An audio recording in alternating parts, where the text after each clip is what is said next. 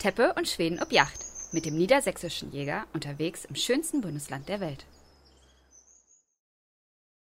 Ja, wir sind jetzt hier bei unserer vierten Klönschnackrunde auf der Pferd und Jagd in Hannover am Bestand des niedersächsischen Jägers. Äh, jetzt ist zu Besuch Stefan Viehhoff. Stefan Viehhoff engagiert sich seit einem Jahr, glaube ich, ist das richtig, äh, bei der AG Junge Jäger in Osnabrück. Und ähm, wir haben vorhin schon eine Folge davor äh, darüber gesprochen, wie wichtig es ist, dass mehr junge Jäger sich engagieren und dass es aber schwieriger ist, äh, junge Leute für ein Ehrenamt zu begeistern. Erzähl doch mal erstmal, stell dich doch mal kurz vor, was du machst, was deine Leidenschaften sind und warum du dann tatsächlich sich dazu entschieden hast, mehr zu machen als andere.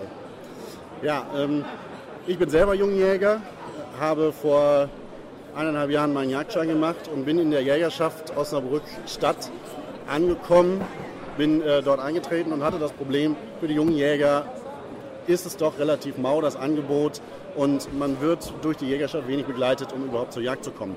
Äh, das Problem habe ich mit anderen jungen Jägern geteilt. Aus meinem Jagdkurs gab es einige, die sind überhaupt nicht zur Jagd gekommen. Das ging bei mir über Kontakte ähm, und Bekanntschaften, so wie das wahrscheinlich bei jedem einzelnen Jäger immer wieder passiert. Aber es gibt eben auch Jäger, gerade äh, Jäger, die bei uns in Osnabrück studieren, die weg sind von der Heimat, ihren Jagdschein machen während des Studiums und dann völlig alleingelassen sind und überhaupt nicht an die Hand genommen werden. Und das war ein Ansatz, wo, wir gesagt, wo ich gesagt habe, ich möchte mich da engagieren. Äh, zeitgleich wurde der Posten der AG Junge Jäger frei. Wir haben die jungen Jäger ergänzt.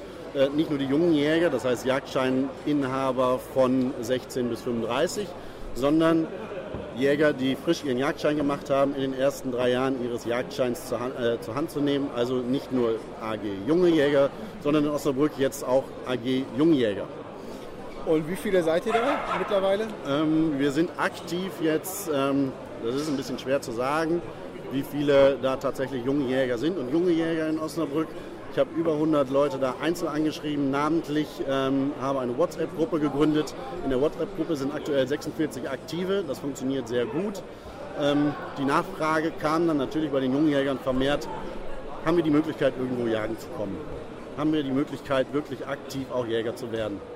Ah ja, okay. Und das ist also, ihr versucht dann schon in eurer Gruppe ähm, Jagdmöglichkeiten anzubieten oder macht ihr auch andere Aktionen, was weiß ich, Nistkästenbau? Also wir sehen in der Jägerschaft in erster Linie das Problem, dass die Jäger, die aus den Jagdschulen kommen, äh, teilweise in Rekordzeit ihren Jagdschein bekommen und nie die Möglichkeit haben, wirklich Jäger zu werden. Das heißt, die haben ihren Jagdschein, sind völlig alleine, kaufen sich auf irgendwelche äh, Jagden ein, kommen da in, in, Kontakt mit irgendwelchen Jägern, die nicht so jagen, wie wir uns das für uns vorstellen. Also wirklich das traditionelle Jagen, sondern teilweise beobachtet man dann Gespräche und ähm, Jäger, die einfach nur hinfahren, um Tiere zu töten. Und wir wollen verhindern, dass Jäger, die bei uns aus der Jägerschaft aus der Rückstadt kommen, solche Jäger werden, sondern wirklich Jäger werden. Ähm, Im zweiten Gang bieten wir unseren jungen Jägern mittlerweile Jagdmöglichkeiten. Leider nicht in der Region Osnabrück, weil Osnabrück ist ein Kessel. Das, die Jagdmöglichkeiten sind relativ gering. Wir müssen nach draußen gehen, wenn wir unsere Jäger wirklich aktiv in die Jagd einbinden können, weil es die Möglichkeiten für die Masse an Jägern in der Stadt einfach nicht gibt. Ähm, Wer sind da dann so eure Anlaufpunkte, Ansprechpartner? Wie kommt ihr da, da dran?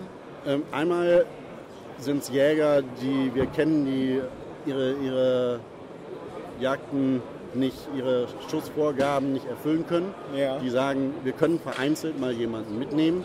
Wir koordinieren das von der Jägerschaft und dann haben wir äh, Kontakt zu den Landesforsten aufgenommen, die, ihre, die immer froh sind, irgendwelche Jäger zu bekommen, die wir begleiten. Wir nehmen unsere jungen Jäger erst in einen Jagdkniggekurs und sagen, wie verhalte ich mich auf einer Gesellschaftsjagd was muss ich okay. tun, um überhaupt äh, Jäger zu werden. Das macht so, ihr vor den Jagden? Das machen wir vor den Jagden. Ach ja, interessant. Bevor ja. ein junger Jäger bei uns zu einer Jagd kommt, die wir organisieren, ja. wir sagen immer, seid bewusst, ihr vertretet die Jägerschaft Osnabrück-Stadt. Ihr seid nicht der einzelne Jäger, der irgendwo auftaucht und wieder weg ist, sondern ja. ihr seid Jäger der Jägerschaft Osnabrück-Stadt. Das erfüllt die jungen Jäger mit einem gewissen Stolz, weil die sagen können, Osnabrück-Stadt, Jäger, wir wissen, wie wir uns zu verhalten haben. Die müssen einen Abend vorher einen, äh, bei einem aus der Jägerschaft, der auch die Jagdkurse betreut, einen Abend absolvieren, kriegen da die Jagdknigge beigebracht ja.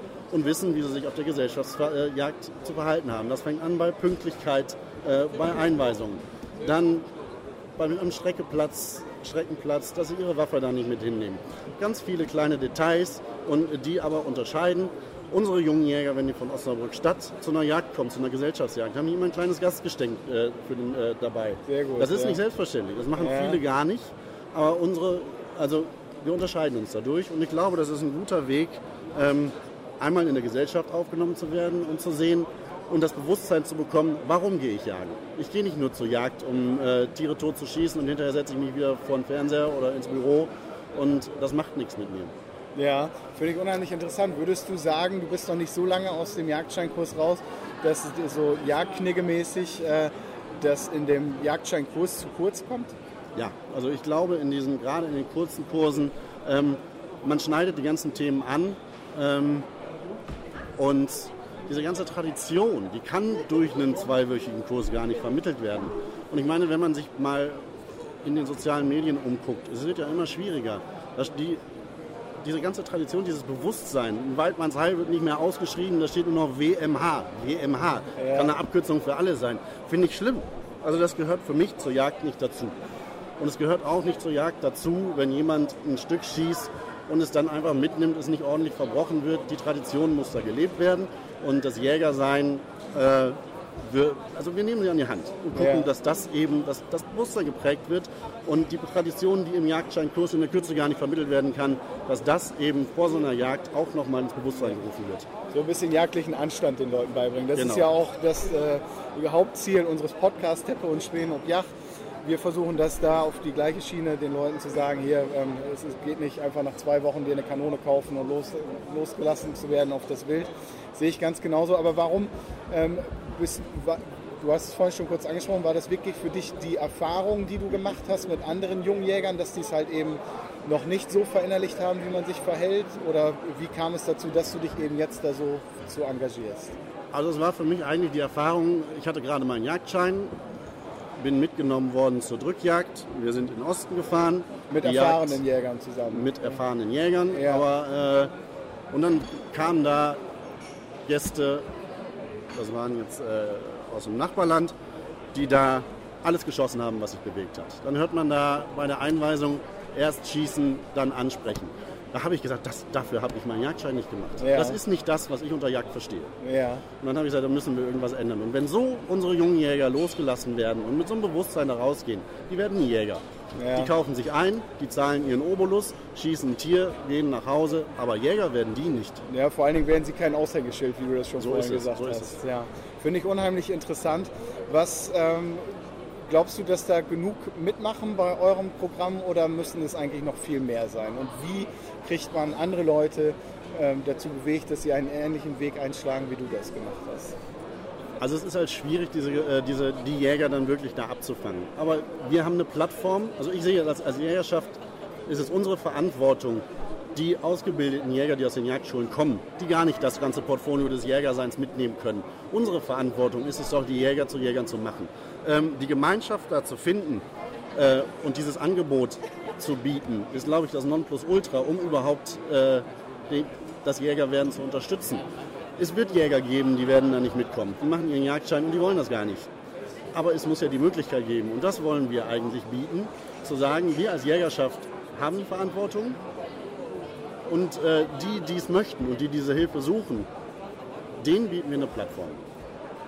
Die Masse an Jägern, da wird es eine, eine Riesenzahl geben, die wir nicht abfrühstücken können und die, auch, die das auch gar nicht möchten. Aber die Plattform, wo, wo gibt es diese Plattform? Ich Ja. bin aus dem Jagdschein gekommen und hatte nichts. Ja. Musste gucken, wie komme ich zur Jagd. Ja. So, durch Bekannte, Verwandte kamen dann natürlich Einladungen. Da wird man dann an die Hand genommen. Aber viele machen ja heutzutage ihren Jagdschein, die familiär, gar- äh, familiär gar keine Verbindung haben. Ja. Und die werden nicht an die Hand genommen. Und da geht nicht der Papa mit ins Revier und sagt, so, und so funktioniert das. Ja. Die müssen es irgendwo lernen. Glaubst du, das ist auch die, die größte Herausforderung, die wir mit der neuen Generation Jäger haben, um ähm, eben das, die, die Jagd auch als, als ähm, Öffentlichkeitsarbeit zu betreiben? Ist das, äh, siehst du auch als Herausforderung an? Das ist auf jeden Fall eine Herausforderung. Das ist ja genau die Problematik, die wir haben. Ähm, die, die, wir müssen halt gucken, dass wir die wirklich rauskriegen und dann denen zeigen, das Bewusstsein hervorrufen, dass Jagd nicht nur äh, Tiere töten Ja. ist, sondern dass wir die auch mit ins Revier nehmen. Und die Leute, die ihr erreicht, die nehmen das auch entsprechend an oder sagen die nach zwei Yachten, okay, jetzt bin ich doch ein Jäger? Nee, das Schöne, das Schöne bei uns ist, wir haben einen monatlichen Stammtisch. Wir kriegen die Leute dahin, die sitzen abends zusammen. Die Jagdeinladungen waren primär ein Zugpferd, da Leute hinzubekommen. Okay. Mittlerweile kriegen wir die Jagden gar nicht mehr voll. Wir holen uns aus Nachbarbezirken, aus anderen Jägerschaften, bieten wir teilweise an, Jäger mitzunehmen, Ja. äh, erweitern dadurch unser Netzwerk. Die Jäger, die Jäger der unterschiedlichen Jägerschaften lernen sich untereinander kennen. Ähm, wir machen diverse Aktionen und äh, versuchen die Jäger auch jenseits der Jagd in die Jägerschaft mit zu integrieren. Zum Beispiel Nistkastenaktionen. Wir, gehen, wir haben jetzt sechs Aktionen, wo wir in Schulen gehen und mit den jungen Jägern in Kooperation mit dem äh, Lernort Natur ähm, dort Nistkästen mit Schülern bauen, um einfach auch was, was zu vermitteln. Und da ist die Lust der Jäger da, der jungen Jäger. Die haben da Lust zu. Die wollen rausgehen, die sehen, wir müssen in der Öffentlichkeit was tun, dass die, dass die ganze Jägerschaft in Deutschland ähm, auf einem positiven Zweig ist und wir nicht die Bösen sind, die einfach nur Tiere töten, sondern wir auch was für, die für den Naturschutz tun, für den Artenschutz tun. Und das versuchen wir denen beizubringen, denen nahezulegen und äh, organisieren diverse Aktionen, wie zum Beispiel eine Nistkastenaktion oder eine Streuobstwiese haben wir jetzt vor zwei Wochen gebaut mit 300 Heckenpflanzen, die wir gebaut haben mit Schülern, wo die Schüler wissbegierig sind und die jungen Jäger fragen und die jungen Jäger ihr erlerntes Wissen auch weitervermitteln können. Und diese Verantwortung, das ist, bringt unheimlich viel Freude. Die Resonanz der Schulen ist großartig ähm, Klasse, ja. und die jungen Jäger finden das toll. Und wie ist da ähm, so der Rückhalt von den älteren Semestern in der Jägerschaft? Die ältere, das Problem ist, diese Plattform ältere Semester und junge Jäger zusammenzubekommen, ähm, ist ein Problem. Die, alten, die älteren Jäger, die Alteingesessenen, das ist eine Gemeinschaft. In diese Gemeinschaft reinzukommen für Jungjäger, dafür gibt es keine Plattform. Aus dem Grund haben wir uns überlegt, ähm, und das wird jetzt auch stattfinden, wir werden in Osnabrück von den Jungjägern ein Jägersilvester organisieren. Das findet Ende März statt. Ähm, und da laden wir alle Jäger ein. Das wird eine Veranstaltung an runden Tischen sein, gesetztes Essen und hinterher geht es in eine Party über. Die jungen Jäger werden auf der Bühne stehen und sagen, wir haben hier was organisiert. Und nicht nur für uns Jungjäger und für unsere eigene Gemeinschaft, sondern für die gesamte Jägerschaft. Gut, und dass ja. da dann durch Thekengespräche eben diese Verbindung zwischen alten Jägern und jungen Jägern erstmal entstehen kann. Weil wo keine Plattform, da funktioniert natürlich auch keine Kommuni- Kommunikation. Schwierig, absolut. Also ich finde das großartig, was, was ihr da in Osnabrück aufgebaut habt und das ist wirklich ein, ähm, ein, tolles, ähm, ein tolles Projekt und ich bin äh, der festen Überzeugung, wenn man jemanden hat, der das so engagiert wie du auch betreibt als äh, Vorsitzender der jungen Jäger, äh, AG Junge Jäger, so heißt es richtig. Ähm, zum Schluss eines Podcasts, wir sind schon wieder fast bei einer Viertelstunde, ähm, dürfen unsere Gesprächspartner immer noch einen Wunsch äußern. Was wünschst du dir für die Zukunft, für deine Arbeit als Vorsitzender der AG Junge Jäger? Also mein Wunsch ist natürlich da eine größere Unterstützung aus der gesamten Jägerschaft zu bekommen. Mein größter Wunsch ist es, dass wir in der Öffentlichkeitswahrnehmung äh, ein positiveres Bild bekommen und dass andere Jägerschaften, die ihre Probleme haben, wo es nicht so funktioniert, sich bei mir melden und dass man da durch Kommunikation voneinander profitieren kann. Dass da ein aktiver Austausch äh, passiert zwischen den AG Junge Jägern in ganz Niedersachsen. Das ist ein schönes Schlusswort, das können wir uns nur wünschen, weil ich ähm, auch glaube, und wir hatten es vorhin schon angesprochen, ähm, der Generationswechsel in, der Jäger, in den Jägerschaften, auch in den Präsidien steht bevor. Und ähm, wenn wir da weiterhin solche Leute wie dich sitzen haben, habe ich keine Bedenken, dass wir auch in Zukunft noch sorgenfrei jagen können. Stefan, vielen Dank. Danke, das freut mich.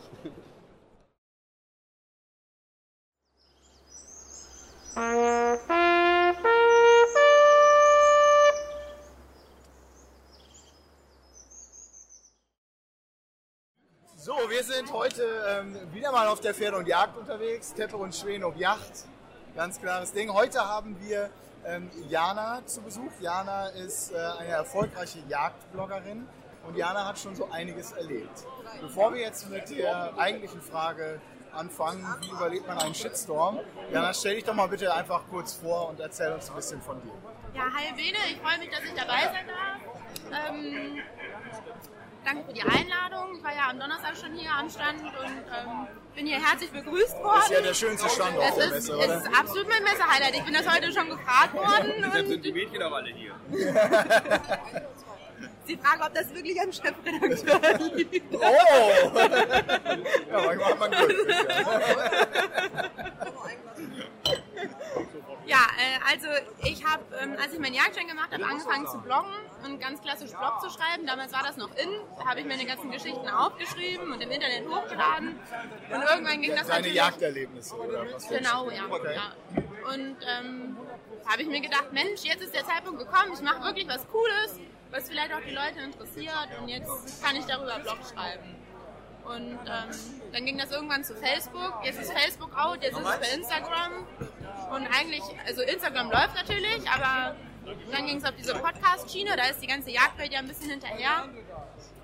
Ja, und so kam das, dass ich angefangen habe zu bloggen und so ein bisschen Social Media Kram zu machen. Also sag mal kurz, wie alt bist du und wo jagst du? Äh, ich, du bin, her? ich bin 24, ich habe Forstwissenschaften in Göttingen studiert, habe dann, ähm, also bin von Göttingen nach Braunschweig gezogen, habe ein Jahr in Braunschweig gewohnt und jetzt haben wir einen Resthof in der Magdeburger Börde gekauft. Okay. Und da jage ich auch. Und da gibt es genug Wild. Da gibt es genug Bild, Ja, ja, das kann man okay. so sagen. Wenn du so ähm, an deinen Alltag als Jagdbloggerin denkst, du hast natürlich ähm, wahrscheinlich noch ein Leben neben deinem Jagdblog. Hm, Das, ja, habe ich. ähm, wie, wie startet dein, dein perfekter Jagdtag? Mein perfekter Jagdtag oder mein perfekter Jagdbloggertag, weil das ist Ist auch das- nicht ist das- immer dasselbe. Okay. Erzähl uns davon. Naja, also mein perfekter Jagdtag startet natürlich morgens von der Drückjagd. Das ist so mein Nonplusultra, mit meinem Hund zur Drückjagd zu fahren. Aber das hat jetzt Was mit hast du meinem... für einen Hund? Ich habe einen Wachtel und einen Dackel. Ah, ja. Und mein Freund hat einen Setter noch. Okay. Genau. Und also das ist so mein per perfekter Jagdtag. Am besten noch was schießen. Die Hunde kommen gut ans Jagen. So, das ist... Und macht denn dein Freund auch mit bei dem Jagdblog? Oder ist er nur die Person, über die du dann auch berichtest? Er ist ganz wenig dabei. Also er, ist, er hat da überhaupt keinen Bock drauf. Das können wir ruhig so sagen, wie es ist. Der hat da gar keinen Spaß dran und ist gar nicht der Mensch für vor der Kamera oder für in irgendwelchen Geschichten. Also ich glaube, man sieht auch nie irgendwie mal ein Bild von seinem Gesicht. Er hat tatsächlich jetzt in der letzten Folge von meinem neuen Podcast Handwaschpaste hatte er einen Auftritt. Da war er mein Gesprächspartner, weil er ist Waffenverkäufer. Okay. Und haben wir ein bisschen über, ja, über Knarren geredet und so. Das war ganz spannend, aber er, ich musste ihn auch lange dazu zwingen. Ja. Er, hat das nicht freiwillig gemacht, das können wir ruhig so sagen. Okay. Und berichtest du denn jeden Tag, äh, den du jagen gehst, auch äh, über das, was du da erlebst? Oder suchst du dir nur spezielle Dinge heraus, die du als Highlights oder veröffentlichungswürdig empfindest? Also das ist ja jetzt ein bisschen der Unterschied zwischen Instagram heutzutage und zwischen diesem Blogger damals. Ne? Also auf meinen Blogs habe ich natürlich nur Sachen geschrieben, wenn ich jetzt mal was geschossen hatte oder so. Aber auf Instagram ist es leicht, jeden Tag was hochzuladen und einen jeden Tag wirklich so an seinem echten Jagdalltag teilhaben zu lassen. Und auch wenn man nichts geschossen hat oder wenn jetzt nichts absolut Aufregendes war, halt einfach einen so mal ein bisschen an seinem Alltag und an seinem Leben teilhaben zu lassen. Und ich glaube, da unterscheiden sich auch diese normalen Blogger von damals so sehr von diesem Instagram. Ähm, okay, da hast du jetzt schon eine Herausforderung angesprochen, deinen Freund da, de- deinen Lebenspartner mitzunehmen. Ähm, die nächste Herausforderung ist ähm, natürlich, die Inhalte ähm, sensibel rüberzubringen, ohne dass eben das passiert, was dir schon mal passiert ist. Erzähl uns doch mal, was dein Höhepunkt und was ähm, so dein Tiefpunkt in deiner Bloggerzeit war. Ja, also mein Höhepunkt ist natürlich ähm, mit Abstand gewesen, wie toll der schlechteste Jagdpodcast damals ankam. Ich hoffe, dass ich das einigermaßen mit dem neuen Podcast so weiterführen kann. Aber da schauen wir mal, wie sich das entwickelt. Das war mit Sicherheit der Höhepunkt. Mein Tiefpunkt war äh, ganz bestimmt, ja, ich weiß nicht, ob das Anfang des Jahres war. Das war so am Anfang vom Sommer 2019. Da habe ich äh, es nicht ganz so sensibel geschafft, offensichtlich das rüberzubringen, was ich rüberbringen wollte und habe einen dollen Shitstorm bei Facebook geerntet. Also Erzähl mal, was war das für ein Thema? Und was, was genau hast du da gepostet bzw. gebloggt? wir hatten, also mein, mein Freund hat einen Bock geschossen. Der, den hatte er sehr lange auch schon öfters mal vorgehabt, auch schon bevor, ja, das also wird dann wohl Anfang Mai gewesen sein. Und wir hatten oft angesessen draußen im Revier und hatten den schon oft gesehen. Das war ein Dreistangenbock. Und ähm, ich hatte den auch schon vor, habe ihn laufen lassen, weil ich wusste, dass meine Freundin gerne schießen wollte. Und ja, und dann ist es ihm tatsächlich dann auch Anfang Mai dann gelungen, zum Aufgang der Bockjagd diesen Bock dann zu erlegen und er hat sich wahnsinnig gefreut und da ist beim, beim Erlegerbilder fürs heimische Fotoalbum schießen irgendwie, also ich hatte mit einer Kamera so im Gras gelegen, hatte Bilder von ihm gemacht und er hat dann eins zurückgeschossen. Wie ich halt eben vor diesem Bock au- auf dem Bauch im Gras liegen Ja. beim Fotos machen. Und Okay. das hat, da hatten wir uns nichts Böses bei gedacht und vielleicht hat mir da tatsächlich auch so ein bisschen die Erfahrung und auch ein bisschen das Feingefühl gefehlt, aber dieses Bild habe ich hochgeladen, weil das war mal was anderes und ich fand es eigentlich, war es so auch ganz ansprechend. Man hat auch, ich will jetzt gar nicht sagen wenig von, also man hat jetzt jedenfalls nicht mehr von dem toten Tier gesehen, als man das auf jedem anderen Erlegerbild auch sieht und ähm, ganz offensichtlich haben das jegliche Tierrechtler, Jagdgegner und äh, sonst was alles sehr anders gesehen. Also, Okay. das, War das, war das besonders. Was glaubst du, was, was bei diesem Bild der Anstoß für die Jagdgegner war? Das Also, ich glaube, dass das tatsächlich, viele haben das so ausgelegt, als wäre das sehr respektlos gewesen. Dass du vor dem Bock liest und dann das Bild machst. Ja, also ich glaube, das ist tatsächlich so das, der, der Konsens gewesen, was auch an diesen ganzen Hasskommentaren dann am Ende besonders rüberkam. Wie viele Kommentare sind das so gewesen? Ja, Das waren dann am Ende unter, unter einem Bild waren das dann irgendwie 8000 Kommentare. Und das ist äh, drei.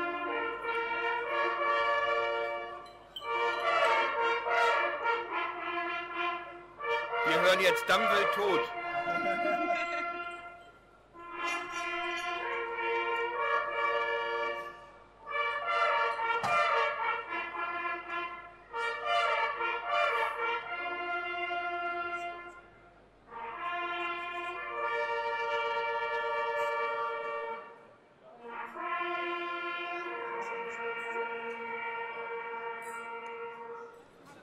Ja, eine kleine kulturelle Unterbrechung, die wir natürlich gerne mitnehmen auf so einer Messe.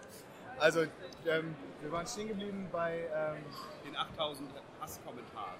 ja, Also das hatte tatsächlich eine ganz äh, eigenartige Dynamik, dieses Ganze, muss man ehrlich sagen.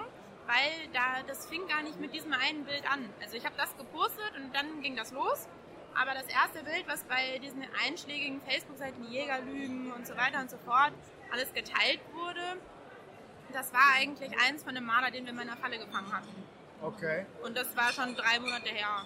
Und der Marder war tot in der Falle, war schon im Äh, Abfangkorb der, oder der, war lebendig? also der war, das war, das war quasi ein Bild, den hatten wir vor der Falle hingelegt und Ja. eine Nahaufnahme halt eben mit so ein bisschen Falle im Hintergrund, aber Okay. man hat wenig Blut gesehen und eigentlich, Was hat dich am meisten beschäftigt an diesen Kommentaren? Was war so das Schlimmste, was dir entgegengebracht wurde? also rein objektiv gesehen habe ich ähm, auch Morddrohungen bekommen, wo mir, ja, also wo mir dann in Privatnachrichten auch geschrieben wurde, ganz detailliert, wie man sich vorstellt, mich umzubringen. Wahnsinn. Und dass man sich vorstellt, mir ein Messer in den Hals zu stechen und ich könnte schreien, solange ich wollte und so weiter und so fort. Also ich will das jetzt gar nicht alles ausführen. Ähm, aber das war gar nicht das, was mich so am meisten beschäftigt hat, tatsächlich. Also was mich am meisten beschäftigt hat, waren immer so Beleidigungen gegen meine Eltern, weil ich bin ein sehr familiärer Mensch. Und wenn dann so Sachen da standen wie deine Eltern müssen sicher enttäuscht von dir sein und ähm, oder, oder auch so Sachen wie ja, hoffentlich bekommst du nie Kinder. Also das waren so die Sachen, Ja. die mich so ganz persönlich eigentlich am Ja, meisten getroffen haben. ich, ja. Darf ich da mal als Jurist nochmal eine Zwischenfrage stellen? Ähm, Selbstverständlich. bist du denn dagegen juristisch vorgegangen, gegen diesen Shitstorm, gegen diese Leute, die da solche Bedrohungen dir gegenüber ausgesprochen haben? Denn das ist ja doch auch alles irgendwo strafbewehrt. Ja, also bin ich tatsächlich. Wir haben ähm, gegen viele Leute Strafanzeige gestellt. Ich habe mir einen Anwalt gesucht und ähm, haben da sehr viel selber recherchiert, weil das natürlich ein Heidenaufwand ist. Also man kann ja, das werden Sie wahrscheinlich selber wissen, aber ich weiß nicht, ob wir uns duzen. Sehr gerne. Wir sind ob Yacht, da duzt man sich. Ähm, also das wirst du ja wahrscheinlich auch wissen, gerade so im Internet mit den Klarnamen, das ist alles immer nicht so einfach. Ne? Und wenn die dann Prinzessin Hayopai heißen, dann muss man erstmal rausfinden, wie heißt die tatsächlich, wo kommt die her, wo wohnt die und um die halt irgendwie zu belangen. Und bei sehr, sehr wenigen Leuten ist uns das bloß gelungen. Also, Gab es denn da auch richtige Strafen? Haben die ähm, eine Geldstrafe oder ja, ich kann das ja jetzt in diesem kleinen Kreis, wir sind ja hier unter uns, kann ich ja mal, ähm, kann ich ja hier mal mein, äh, so, sozusagen mein, mein Favorite. Also es gab tatsächlich eine Dame, die hat sich auf einen Vergleich eingelassen. Ich kann jetzt gar nicht mehr sagen, was die mir da an Beleidigung an den Kopf geworfen hat, aber die hat dann sozusagen die Anwaltskosten für ihren Teil da ihrer Strafanzeige und auch noch ein bisschen Schmerzengeld bezahlt. Und die hatte sich ähm, in einem sehr, sehr langen Entschuldigungsschreiben dann auch bei mir entschuldigt und kam am Ende zu dem Schluss, äh, dass es doch auch irgendwie gerechtfertigt war, weil sie hatte einen schlechten Tag und ihr Papagei ist an dem Tag gestorben und dann müssen wir noch mal ein bisschen Verständnis dafür haben, Ja. dass sie an dem Tag leicht reizbar gewesen ist. Also, Ja. Also sie hat ein, ein äh, Schmerzensgeld bezahlt und hat sie denn auch von der Staatsanwaltschaft irgendwie ein Strafbefehl bekommen oder ist das Verfahren wegen Geringfügigkeit gegen Zahlung einer Geldauflage eingestellt worden? Weißt du da was von? also ich glaube, dass wir uns am Ende auf diesen Vergleich geeinigt haben und dann ist das von der Staatsanwaltschaft eingestellt worden. Also nach 153. Das kann ich jetzt nicht so sagen. Ja. Ich bin da nicht so der Jurist. Und mir wäre ja wichtig, nochmal zu hören, dass, ich will jetzt keine Zahlen wissen, das wirst du sicherlich auch für dich behalten, aber waren denn da schon äh, Schmerzensgeldbeträge, die wirklich auch wehgetan haben den anderen, dass sie das, und für dich auch eine gewisse ähm, Satisfaktion dargestellt Ja. haben, dass du gesagt hast, ja, dadurch fühle ich mich in meinen Schmerzen doch ein bisschen abgemildert. Also ich sage jetzt mal auch so unter uns, ähm, ich habe am Ende keinen Benefit von gehabt. Also ich habe da draufgelegt. Ne, Ich habe da ordentlich draufgelegt, weil wie gesagt viel von dem Anwalt gemacht worden ist, was am Ende nichts rausgebracht hat. Und das muss natürlich auch bezahlt werden, weil selbst wenn wir am Ende niemanden am Arsch kriegen, ähm, will der Anwalt trotzdem natürlich seine ganzen Arbeitsstunden Muss er auch, muss bezahlt Ja, bekommen. die werden sowieso äh, oft auch unterbezahlt. In der Regel. Also das ist ja so ein ganz klassischer Job. Ne? Ich kenne immer die ganzen Tierarzthelferinnen, die sich über schlechte Bezahlung und Arbeitszeiten beschweren. Also Ja. die haben noch nicht beim Anwalt gearbeitet. ja, das ist natürlich echt. Ähm, Jetzt kein krass, Nein, Nein, Himmels Willen, nein, ganz, so war das nicht gemeint. Ähm, ähm, nee, um wieder äh, zurück zum Ernst zu finden. Also ich finde das wirklich, wirklich schlimm, wenn, also mir wurde auch schon persönlich in, in Kommentaren und auch in persönlichen Nachrichten der Tod gewünscht. Und äh, mein Tiefpunkt bei so einer Sache war auch, wie du schon sagst, Familie. Da hat man herausgefunden, dass ich einen Sohn habe, den man ans Leder wollen möchte, ähm, damit er nicht so ein blutrünstiger Tiermörder wird wie ich. Und ganz schlimme Geschichten. Ähm, hast du denn aus der Sache auch was Positives mitgenommen, so schlimm das auch für dich war? Ja, ich habe da ganz viel Positives mitgenommen. Also erstmal, das hört sich jetzt vielleicht blöd an, aber das hat natürlich wahnsinns Reichweite gegeben. Ja, klar. Also das muss man ja immer so sagen. Ich habe äh, viel über den D&V Unterstützung da erhalten. Okay. Also gerade so persönlich, für mich waren die viel da. Ich habe mich gut mit denen verstanden. War dann im Sommer auch auf diesem Blogger-Treffen da vom D&V. Und ähm, das, war, das war klasse. Also ich weiß nicht, ob da sozusagen, ob die Leute dann so auf mich aufmerksam geworden wären.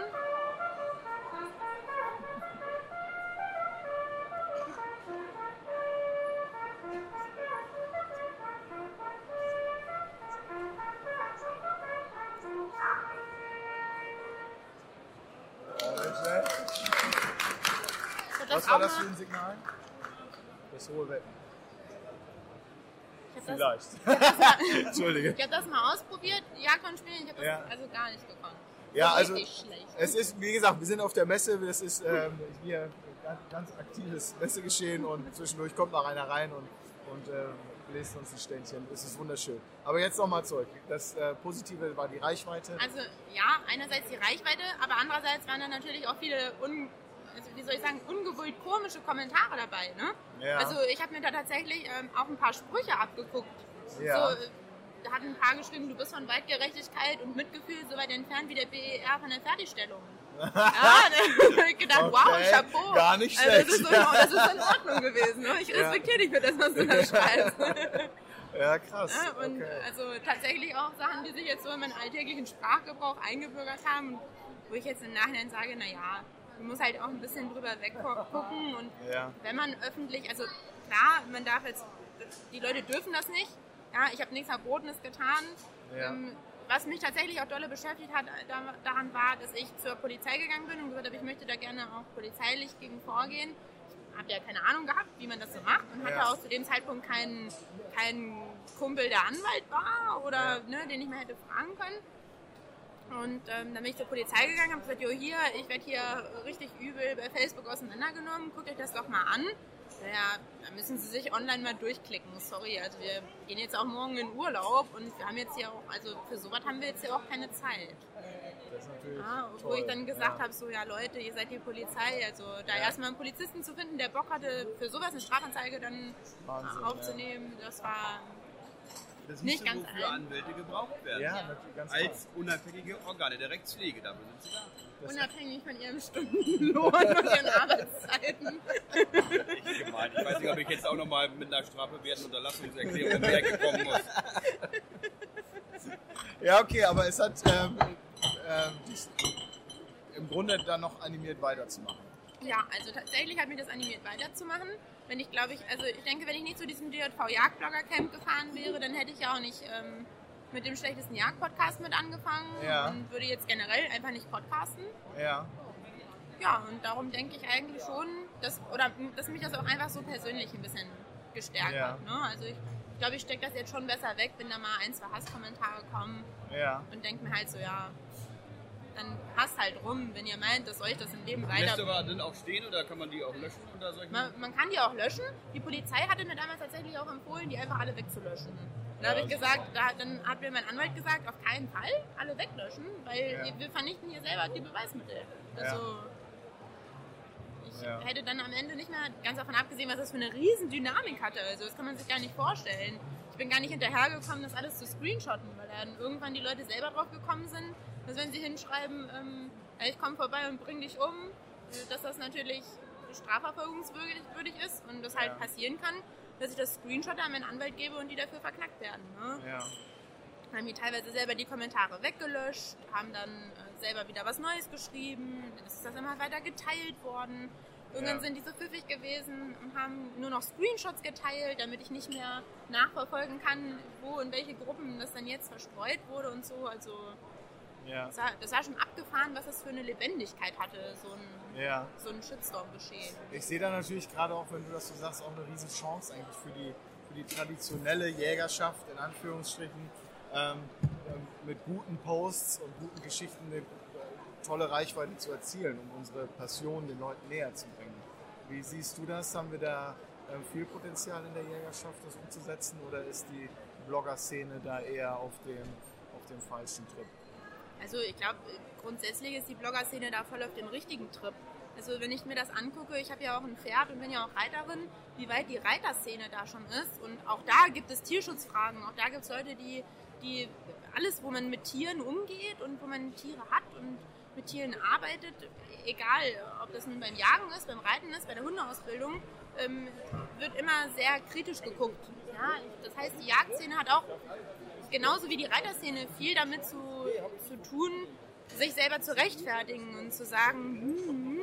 und ähm, denen ist das ja wunderbar gelungen, trotzdem mit der Zeit zu gehen und die, diese Reichweite zu nutzen und sich da Publicity zu verschaffen. Ja. Und eigentlich weiß ich nicht so ganz genau, warum das den Jägern so schlecht gelingt noch. Also Ja, ich glaube warum schon, das die da so auch- hinterher sind. Ich glaube, das liegt einfach daran, dass es noch ein viel sensibleres Thema ist. Wir haben Waffen ja, Ja. und wir, wir löschen Leben aus, um es mal ganz platt zu sagen. Ja? Ja, wir spielen schon ein Stück weit Gott in unserem Regieren. Und ähm, viele Leute sind sich nicht mehr bewusst, wenn sie ihr, ihre ähm, vakuumierte Packung Hackfleisch kaufen, dass das Ding mal Augen und, und, Hirn hatte, dass da, ähm, dass da in der Packung liegt. Ich glaube, das ist, das ist der große Unterschied. Nichtsdestotrotz sind wir mit den Jägern natürlich sowieso immer 15-Jährige hinter dem Trend, 15 Jahre. Aber das ist ja auch kein, Also- äh, nicht schlecht, würde ich sagen. Also wir In unserem können- Alter ist das schon nicht schlecht. Wir können, wir können in Ruhe auf Trends reagieren und entsprechend unsere Chancen daraus nutzen. Sag mal, es ist ja gerade so klassisch, warum gibt es keinen vernünftigen Podcast? Gibt es doch. Ja, Yes! Der für uns stehen und jetzt, jetzt gibt es ihn, aber, aber den hätte es auch letztes Jahr. Ich meine, wann, wann wurden Podcasts? Da waren wir noch nicht so weit. Da waren wir, noch, wir sind noch nicht so lange zusammen. Schön, dass ihr so früh in eurer Beziehung schon so weit seid. Wir arbeiten aber auch wirklich. Ja, sehr schön. Ja, cool. Also du siehst das auch so, ähm, dass es durchaus viele Ja. Chancen hat und das Ich- vielleicht noch ein bisschen aktiver auch. Ich glaube bloß, dass das auch genauso viele Gefahren hat. Also ich bin mittlerweile so weit, dass ich sage, vielleicht sollte man das Handy und auch Fotos, die im Internet geteilt werden, das ist alles mittlerweile so selbstverständlich. Ja. Da denkt keiner mehr drüber nach. Das, das macht man einfach in so einem Schnaps von, Ja. von also sozusagen einfach so in- in dem Moment. Das geht so flott alles, dass ich glaube, dass man vielleicht mittlerweile sogar darüber nachdenken sollte. Der Deutsche Jagdverband bietet das ja jetzt mittlerweile schon für Jagdschein-Inhaber an, Aber vielleicht sollte man sogar darüber nachdenken, ob man nicht in den Jagdscheinkursen sowas anbietet, dass man mal so eine kurze Einheit macht, einfach darüber nachzudenken. Öffentlichkeitsarbeit. Was, ja, genau. genau. Also ja. einfach, dass man. Wie benehme ich mich? Genau. Ja. Wie, wie, benehme ich mich? Was kann ich teilen, ja. ohne dass es irgendwie polarisiert? Was teile ich, da, wenn man will, dass es polarisiert und was lasse ich einfach sein?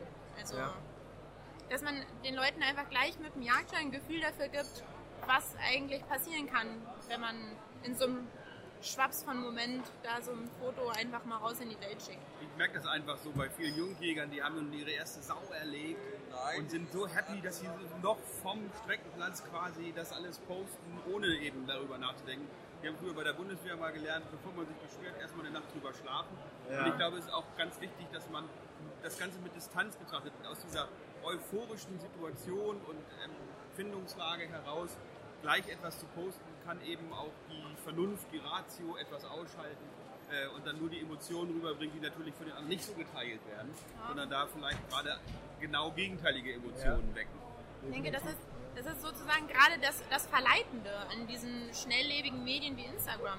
Also die Leute wollen ja, dass es sofort geteilt wird. Ja. Die Leute wollen so nah dran wie möglich sein. Und wenn man, ich sag mal jetzt seine erste Sau geschossen hat und, und postet das ein halbes Jahr später oder meinetwegen auch nur, nur eine Woche später, dann sagen die Leute, ja, ist interessant, aber irgendwie hätten wir das lieber ja. sofort mitbekommen. Man stellt mittlerweile einen Anspruch daran, dass alles sofort und, und unmittelbar geteilt wird und man sofort und unmittelbar ganz nah dabei, dabei und da dran ist.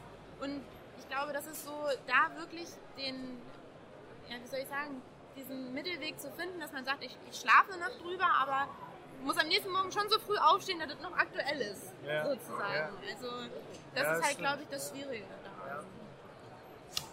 Ja, jetzt äh, ist unsere Zeit schon wieder so gut wie abgelaufen. Aber es war total spannend, auch das so mal zu hören. Du bist ja da so die... Von der Betroffenen, weißt du, ja. Von der, von der, von der Betroffenen eben, dass man so auch äh, auf der einen Seite die, die Täterin, die dann eben das, was sie gemacht hat, äh, tatsächlich als äh, aktives Tun ins Netz stellt, aber dann auch wiederum die Betroffene, das Opfer, die dann für diese, äh, ja, nicht nur Veröffentlichung, sondern das eben auch, was sie vorher damit gemacht hat, ähm, dann so an den Pranger gestellt wird und auch ähm, so sehr verletzt wird. Aber für mich als Jurist ist es erschreckend, wie viel sich diese Menschen leisten können, wie viel sich diese Menschen herausnehmen können, hier mit so einer jungen Frau einfach äh, umzugehen, wie ihnen beliebt und der Rechtsstaat, und das fängt ja bei der Polizei an, dann einfach sagt, ja, weiß ich auch nicht, kann ich auch nicht, weiß ich nicht, wie man sowas macht, äh, sich da schon verweigert. Und das zieht sich ja wie so ein roter Faden ähm, ja, durch die Strafjustiz, dass der Opferschutz immer zu kurz kommt. Und hier sieht man eben jetzt, dass auch in den, in den ähm, Medien, in diesen neuen Medien, dass auch hier der Opferschutz zu spät kommt. Ich selber bin Mitglied des Weißen Ringes der sich ja den Opferschutz eben auch auf die Fahne geschrieben hat und äh, wo es ja eben auch da die Möglichkeiten gibt, äh, professionelle Hilfe in Anspruch zu nehmen, auch finanzielle Hilfe in Anspruch zu nehmen. Und wir sollten auch sehen, dass auch gerade diese Dinge, die ja auch sehr ans Herz gehen und auch an die Persönlichkeit und an ein großes ähm, Gefühl der Verletztheit hervorrufen, dass auch hier der Rechtsstaat seine Bürger schützt vor diesen Grenzüberschreitungen und ja sogar Straftaten anderer. Also ich muss auch dazu sagen, um das jetzt nochmal abzuschließen, mir tat es am Ende eigentlich leid für alle Beteiligten, weil ähm, das ist einfach so was, das braucht ja kein Mensch. Da hat ja keiner irgendeinen Mehrwert von. Also klar, ich war abgefuckt, mir hat das wehgetan, mir hat das, mich hat das sehr verletzt, was da an Kommentaren kam und gerade die, die halt eben so auf die familiäre Schiene ging. Aber ich habe zum Beispiel diese eine, das war ein junges Mädel, die hat mir da Morddrohungen per, per Privatnachricht geschickt.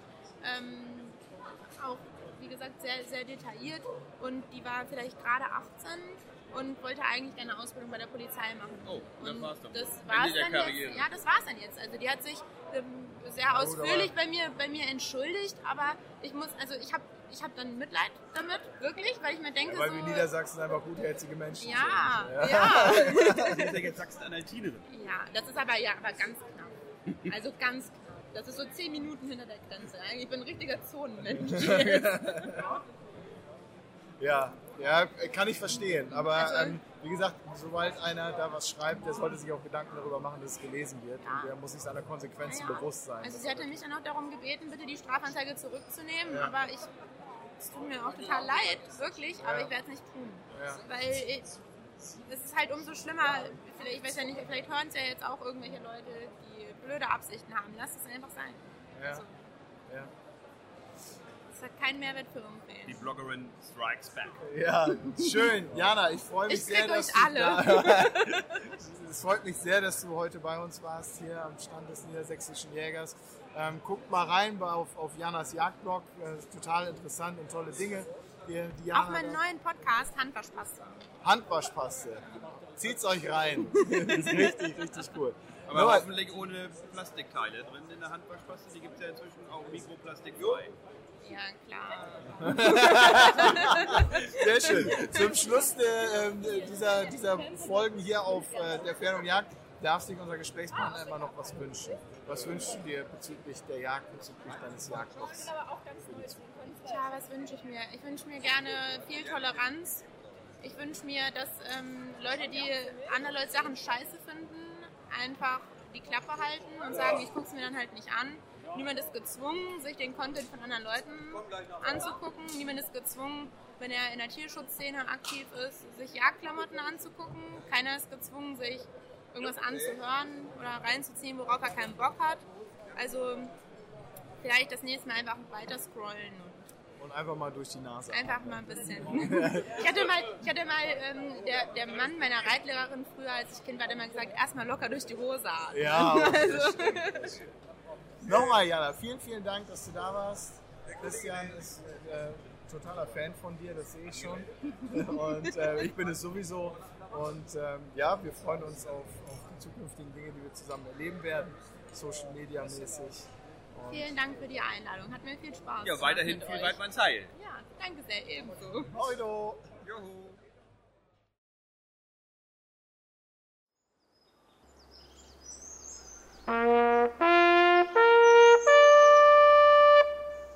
Teppe und Schweden ob Yacht ist eine Produktion der Jagdzeitschrift Niedersächsischer Jäger mit freundlicher Unterstützung der VGH-Versicherung.